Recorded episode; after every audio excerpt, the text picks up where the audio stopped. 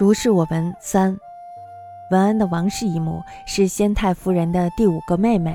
她说没有出嫁的时候，有一天呢，坐在杜凡楼上，远远的看见河畔停泊着一只船，有一位官宦人家的中年妇女伏在窗上痛哭流涕，看热闹的人围得像一堵墙。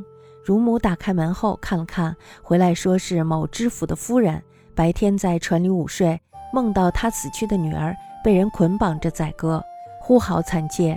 他吓醒了，声音呢却还在耳畔，好像出自临船。于是呢就派丫鬟去看，原来啊临船正在杀一只小猪，往盆里放血。夫人梦中曾经看到女儿脚上绑着绳子，手上呢也绑着一个红袋子。再看看小猪的前脚，果然不错。夫人岳父的悲痛欲绝，加倍出钱把小猪买了下来，埋葬了。他们家的佣人私底下说，他的女儿十六岁的时候就死了，活着的时候非常温柔恬静，唯独喜欢吃鸡，每顿饭必有鸡，要是没有鸡就不吃饭。每年要杀七八百只鸡，大概是杀生太多了，造了孽，所以得了报应了吧。